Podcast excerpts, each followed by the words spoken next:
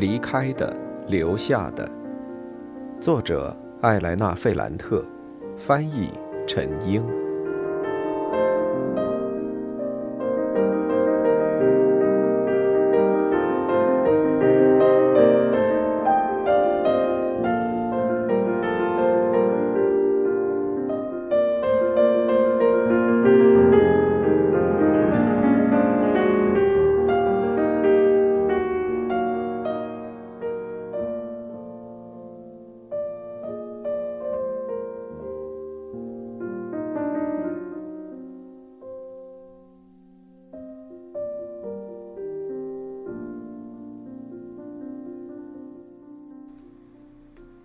十七，这是我所料不及的致命一击。他想知道我和尼诺之间发生了什么。单单这个问题，这个名字，就使我眼睛里的喷泉打开。我感到眼前一阵模糊。我忘记了我们在户外晒了一天太阳。泡了一天海水浴的人们在睡觉，我很失控的对他喊道：“你为什么要问我这个问题？你该把它藏在心里的。现在你把一切都毁了，已经没办法挽回了。只要你能保持沉默，我们还可以继续。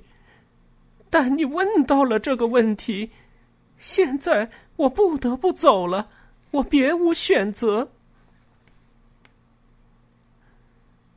我不知道他是怎么想的。也许，他真的以为自己犯了一个错，现在因为一些未知的原因，他彻底毁掉了我们之间的关系。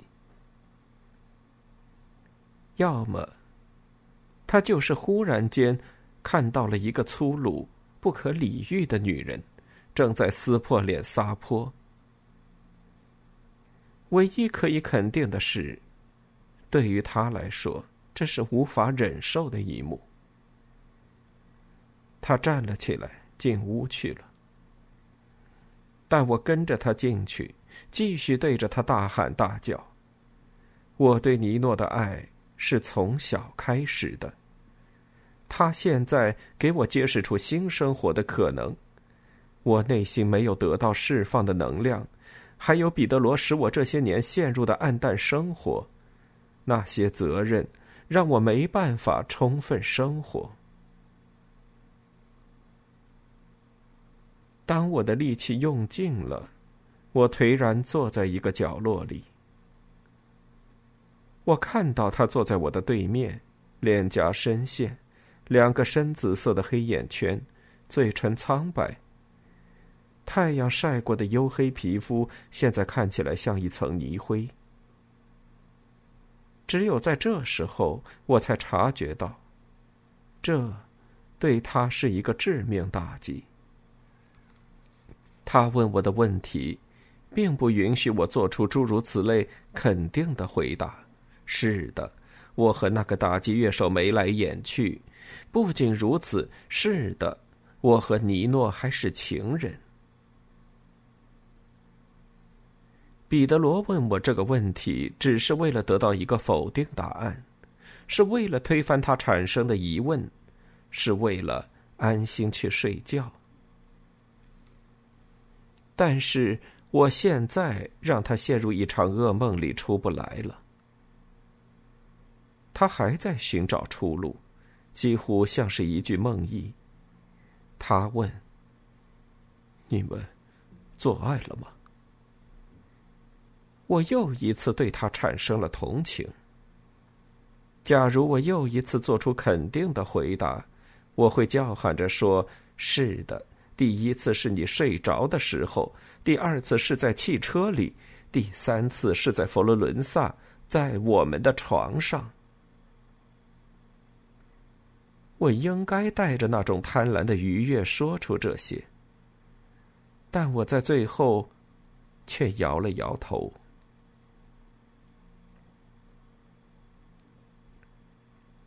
一百一十八，我们回到了佛罗伦萨。我们的交流仅限于一些最基本的日常对话。两个女儿在场时，我们会采用一种友好的语气。彼得罗在他的书房睡觉，就像戴戴刚出生时晚上不睡觉的那个阶段。我则睡在婚床上。我苦思冥想自己该怎么办。莉拉和斯特凡诺婚姻结束的方式，对我没有任何借鉴意义。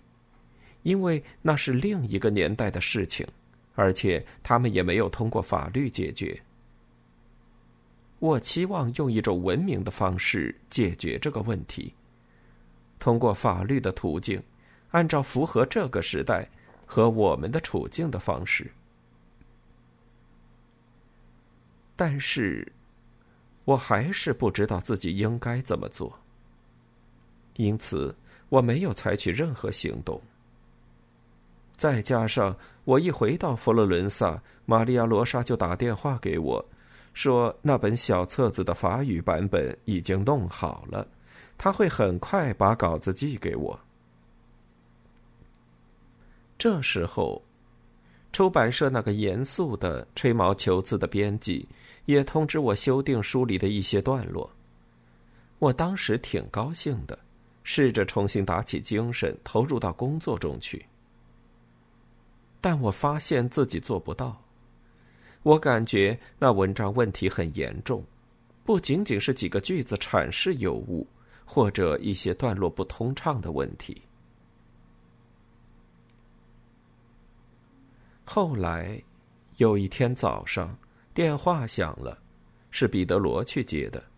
他说：“喂，那边就挂了。”我的心开始狂跳。我已经做好准备，在我丈夫接电话之前冲过去。但电话再也不响了。我尽量想分散注意力。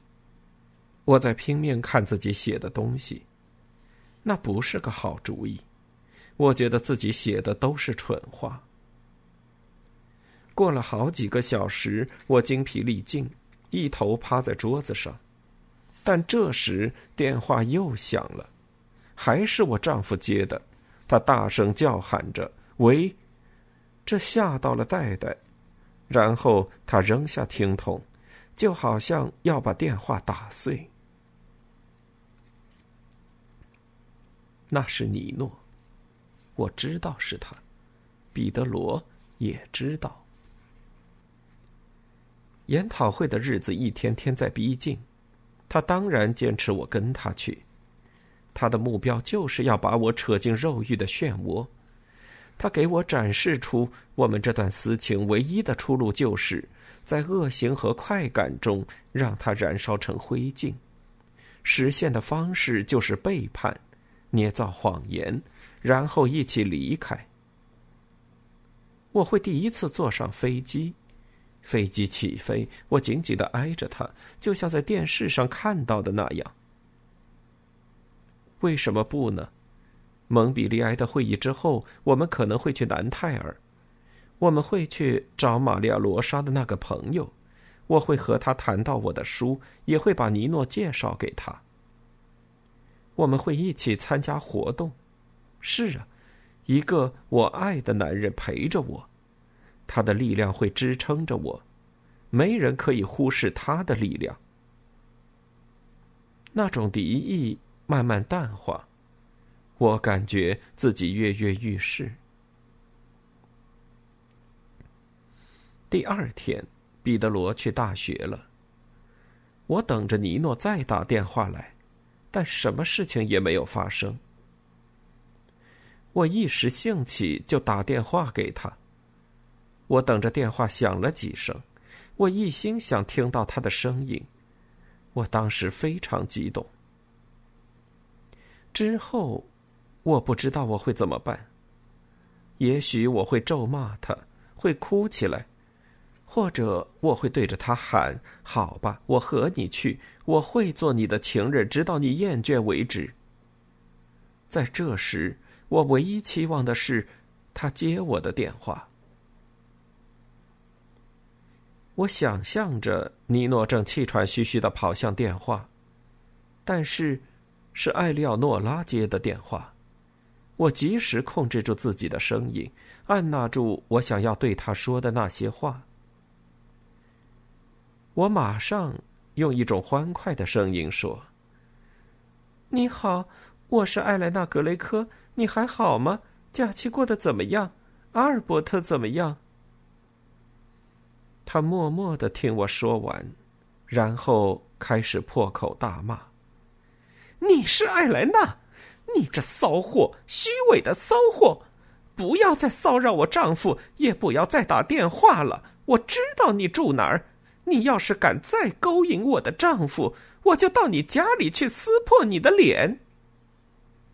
最后，他挂断了电话。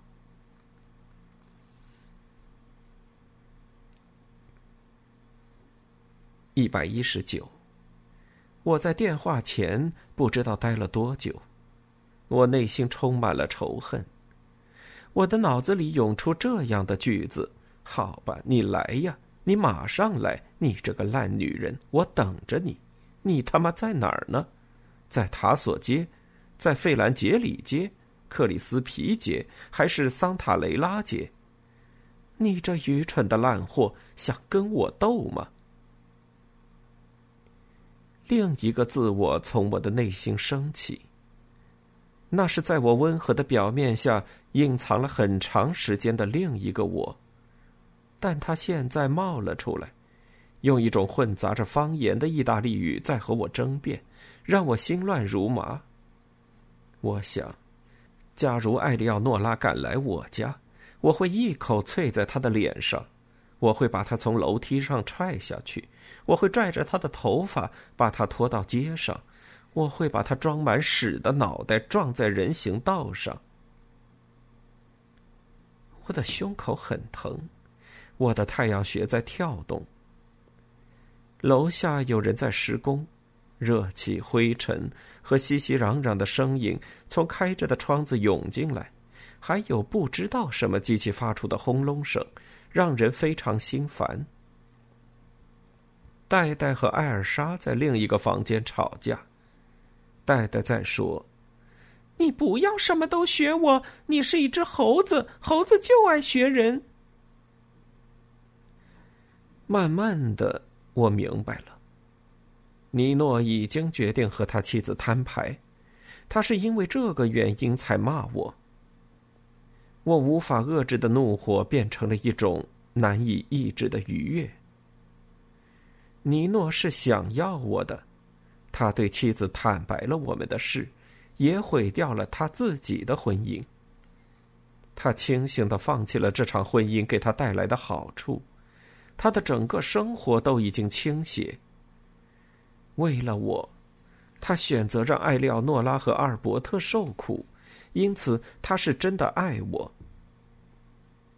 我高兴的舒了一口气。这时电话又响了。我马上接了电话。这次是尼诺，是他的声音。我觉得他很平静。他说，他的婚姻已经结束了，他现在自由了。他问我：“你和彼得罗说了吗？”我开始和他谈了。你还没告诉他吗？差不多了。你要后退？不是的。那你快点儿，我们马上就要出发了。他已经认定我会跟他去，我们会在罗马碰头，一切都已经预定好了，宾馆、机票。我有孩子的问题，我轻轻的说，但一点都不理直气壮。让你母亲帮忙照看几天，想都别想。那你就带上他们。你说真的吗？是啊。无论如何，你都会带着我，还带着我的两个女儿。当然了。你真是爱我，我喃喃的说：“是的。”一百二十，我忽然感觉自己充满力量，谁也拦不住我，就像过去曾经有过的一段时间，我觉得一切都是可能的。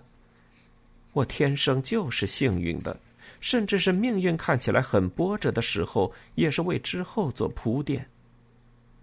当然，我有自己的长处，我很自律，记性好，能吃苦，我讨人喜欢，我学会了男性的语言和思维工具，我能赋予任何碎片化的事物以逻辑。但运气比什么都重要。我很幸福的觉得，命运像一个忠实的朋友伴随着我，命运又站在了我这边，让我觉得有恃无恐。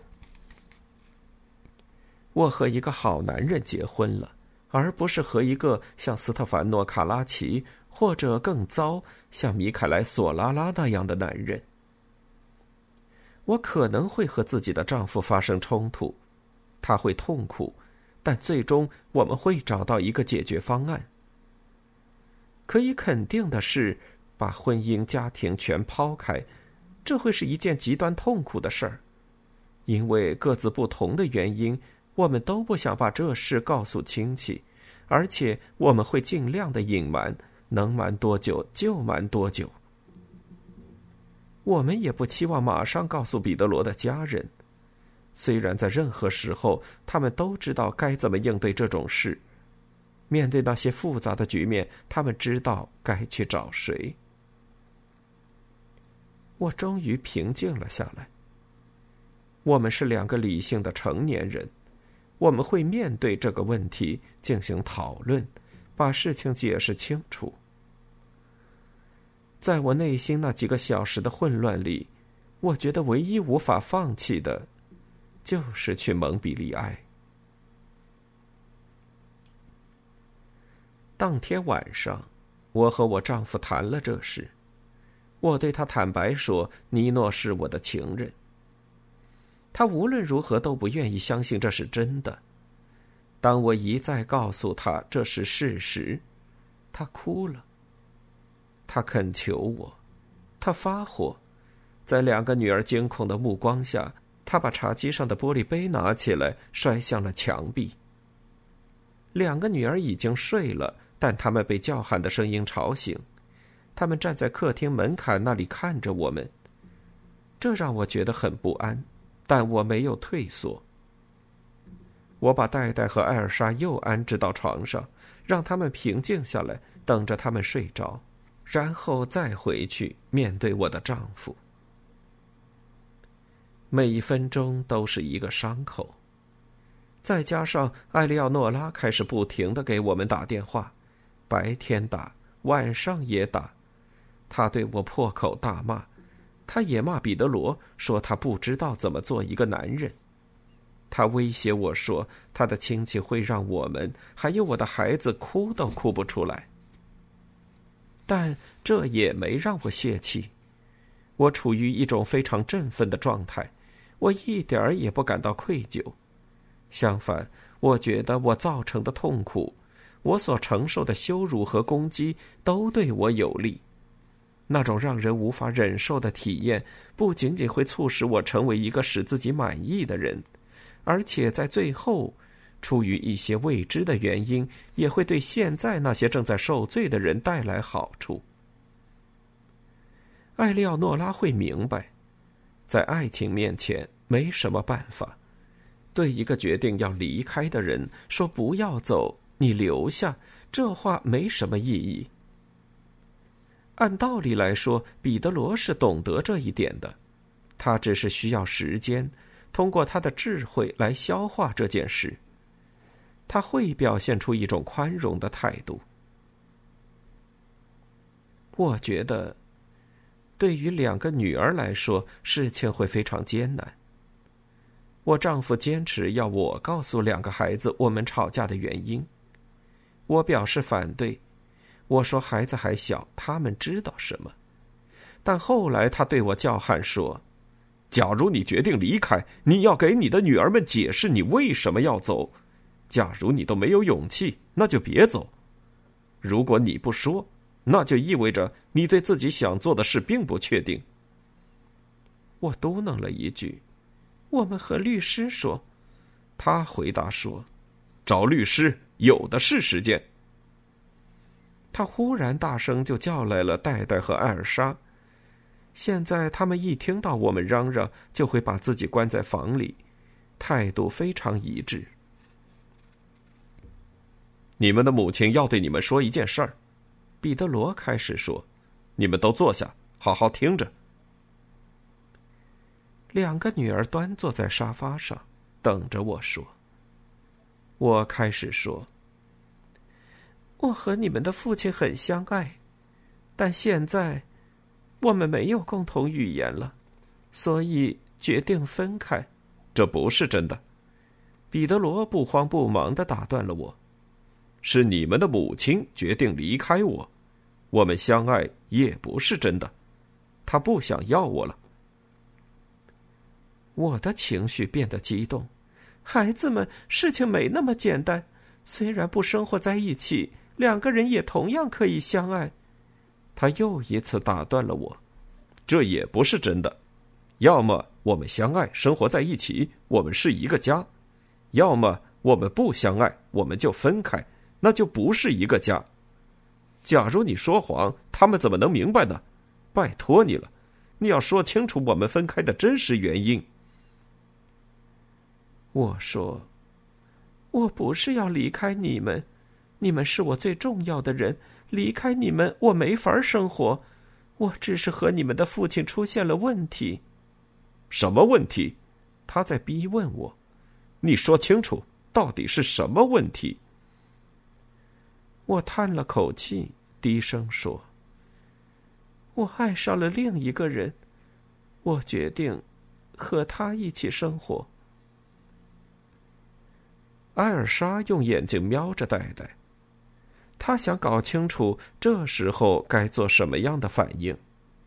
他看到戴戴无动于衷，也就表现的无动于衷。但这时候，我丈夫失去了耐心。他叫喊着说：“说名字，告诉他们这男人叫什么？你不愿意说吗？啊，你害羞吗？我来说，这人你们都认识，他就是尼诺，你们记得他吗？你们的母亲要去跟他一起生活。”然后，他绝望的哭了起来。这时，艾尔莎有些担忧的小声问：“妈妈，你会带着我吗？”但不等我回答，他看到姐姐站起来离开了，他也马上跟了上去。那天夜里，戴戴在梦里叫喊。我忽然惊醒，跑去看他，他睡着，但他尿床了。我不得不叫醒他，给他换了衣服，又换了床单。我把他放在床上。他哼唧着说：“要来我的床上睡。”我同意了，我让他睡在身边。他在梦里时不时会惊悸，摸索我在不在他的身边。一百二十一，现在已经到了出发的日子，但我和彼得罗的商谈并没有进展，仅仅在去蒙彼利埃这事上。我们也没法达成协议。他要么说你走吧，我再也不会让你见两个孩子；要么就说，假如你把两个孩子带走，我就自杀；或者说我要告你遗弃家庭罪；或是我们四个一起去旅行吧，我们去维也纳；或者孩子们，你们的母亲宁可要尼诺·萨拉托雷先生，也不愿意要我们了。我开始觉得无法忍受。我记得我离开安东尼奥时，他做出的抵抗，但安东尼奥当时很小，他继承了梅丽娜脆弱而不稳定的神经，尤其是他没有什么文化背景，没有从小受训练，学会从混乱中找到规律。我想，也许我太高估了那些对理性的培养、高雅的阅读。讲究的语言和政治倾向。也许面对遗弃，所有男人的表现都一样，即使是一个非常有序的脑子，也无法承受自己不被爱。我丈夫真的没办法，他确信自己要不顾一切的保护我，不让我受到欲望的毒食。他为了继续做我的丈夫，选择不择手段，包括那种下流手段。他当时提出不去教堂结婚，他一直都支持离婚。现在，在他无法理喻的内心，期望我们的关系是永恒的，就好像我们是在教堂结的婚。我坚持想要结束我们的关系，他先是想方设法的说服我，然后他摔东西、扇自己耳光，忽然间又开始唱歌。他变得那么夸张，那么不可理喻，这让我很愤怒。我会骂他。他通常会像一个惊恐的小动物一样跑到我跟前来，向我道歉。他说：“他不是生我的气，是他脑子出了问题。”有一天晚上，他流着眼泪向我吐露说：“阿黛尔一直都在背叛他的父亲，那是他小时候就发现的事。在他六岁时，看到他在亲一个很高大的男人，当时是在热那亚一间面朝大海的客厅里，那男人穿着蓝色西装。”他记得所有的细节。那男人留着像黑色刀片一样的大胡子，裤子上有一个金属片，看起来像一枚一百里拉的硬币。他母亲身体贴着那个人，像一张打开的弓，好像随时会断开。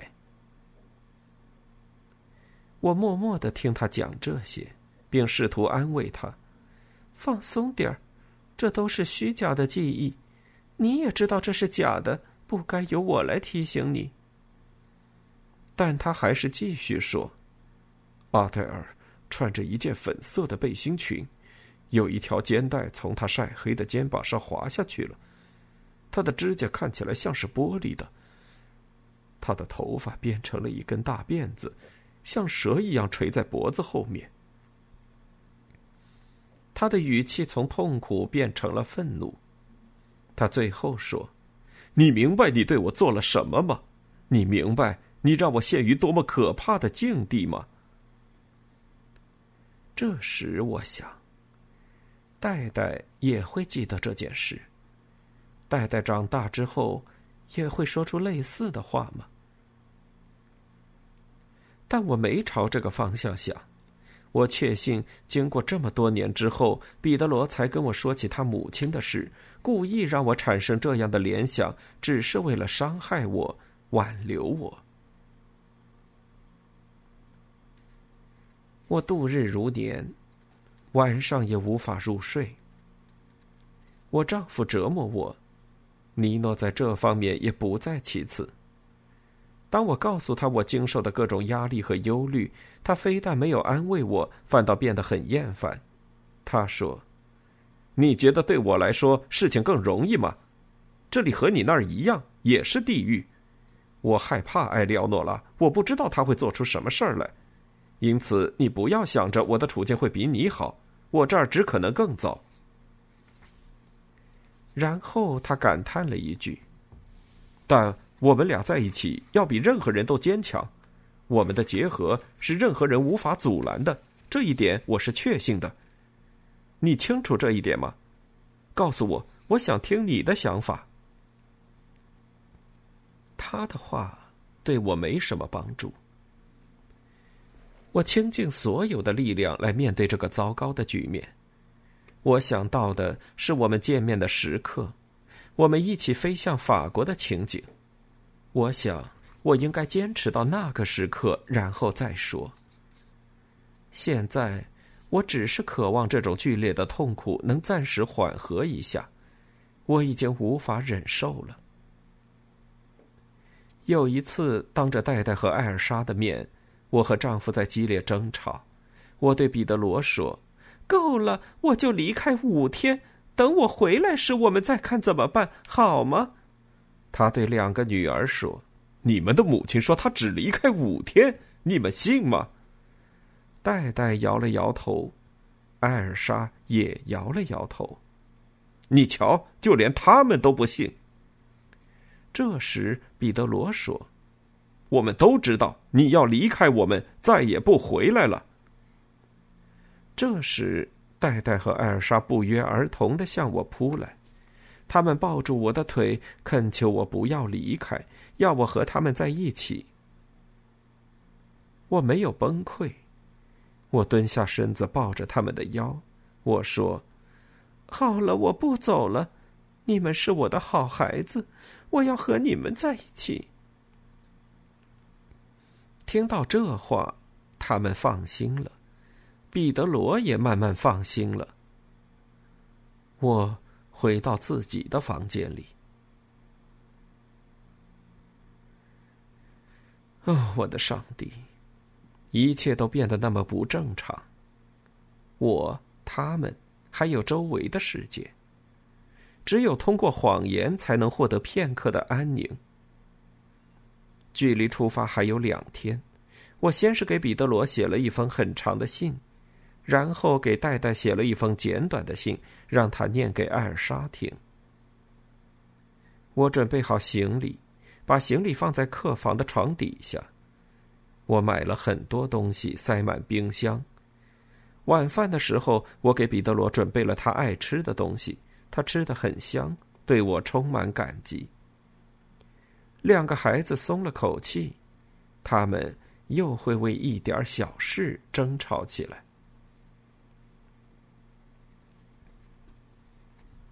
一百二十二，快要出发的时候，尼诺再也不打电话来了。我试着给他打过去，希望不是艾利奥诺拉接。最后是家里的保姆接的电话。我松了一口气，说：“我找萨拉托雷教授。”他的回答很干脆，而且毫不客气。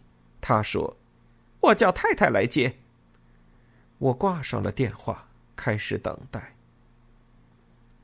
我希望这通电话能成为他们夫妻冲突的导火索，希望尼诺知道我找过他。十分钟之后，电话响了，我马上跑过去接。当时我很确信是他，但这次是莉拉的电话。我们已经很长时间没有通话了，我不想和他说话，他的声音让我厌烦。在那个阶段，即使是他的名字像蛇一样掠过我的脑海，也会让我心乱，让我失去所有的力量。而且这也不是个聊天的时候。假如这时候尼诺打过来，他会发现电话占线的。我们的联系已经那么艰难了。我能待会儿再打给你吗？我问他：“你有急事儿吗？”有一点。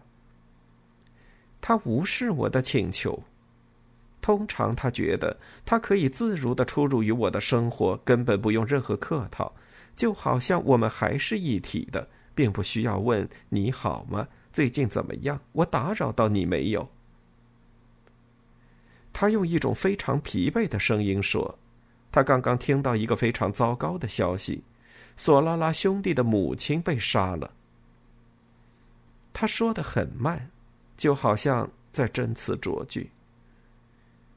我一直在听他说，没有打断他。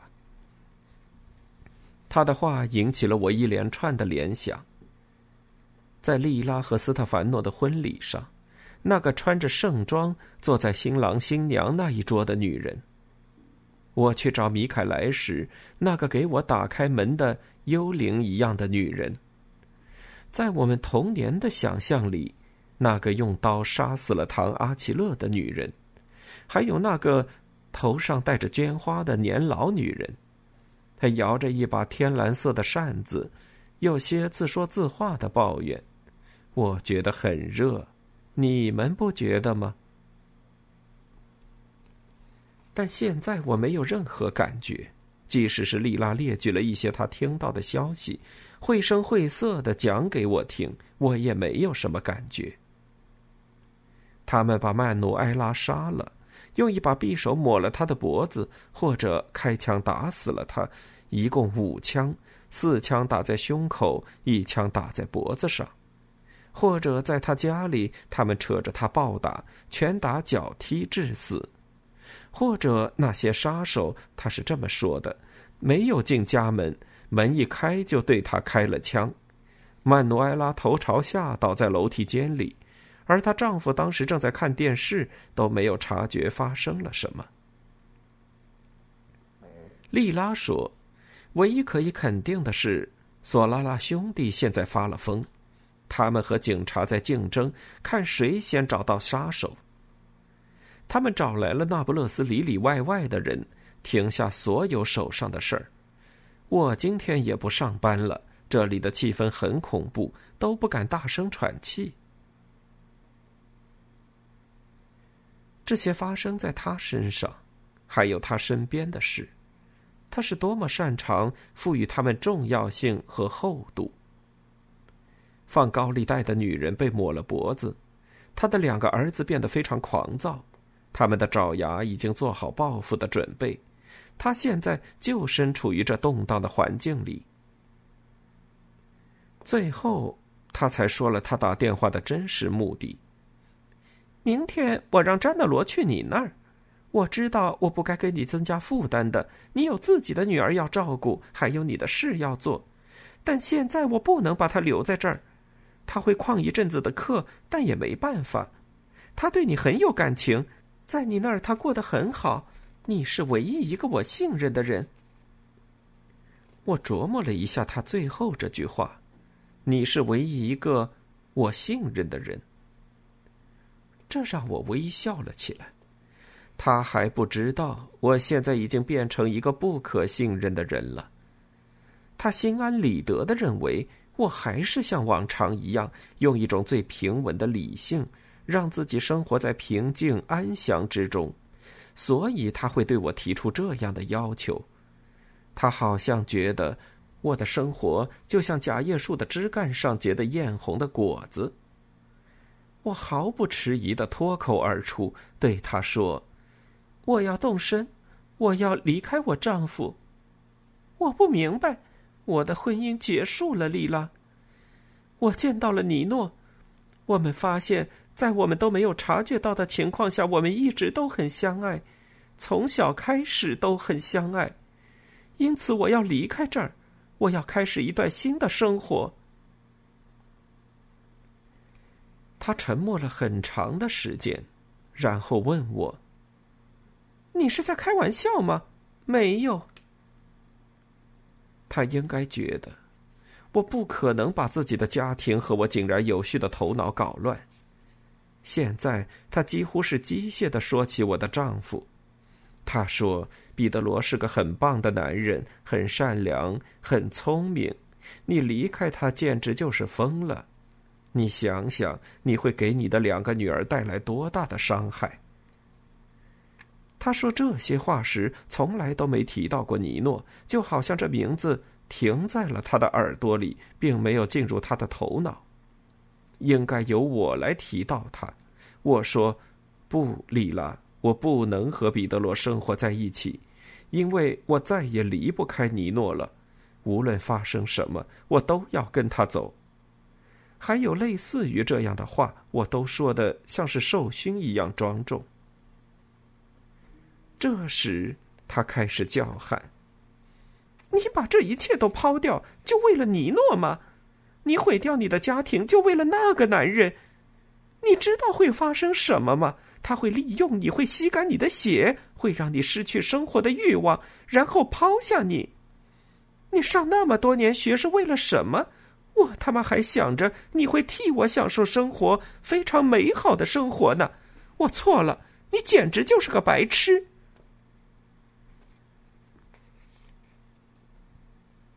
一百二十三。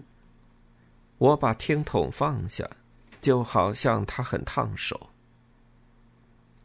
我想，这是嫉妒的表现。他很嫉妒。他恨我。是的，这就是事实。经过了非常漫长的几秒钟，我从来都没想到过索拉拉兄弟的母亲。他已经失去生命的身体，消失在我的脑海里。这时，唯一让我不安的想法是：为什么尼诺没有打电话？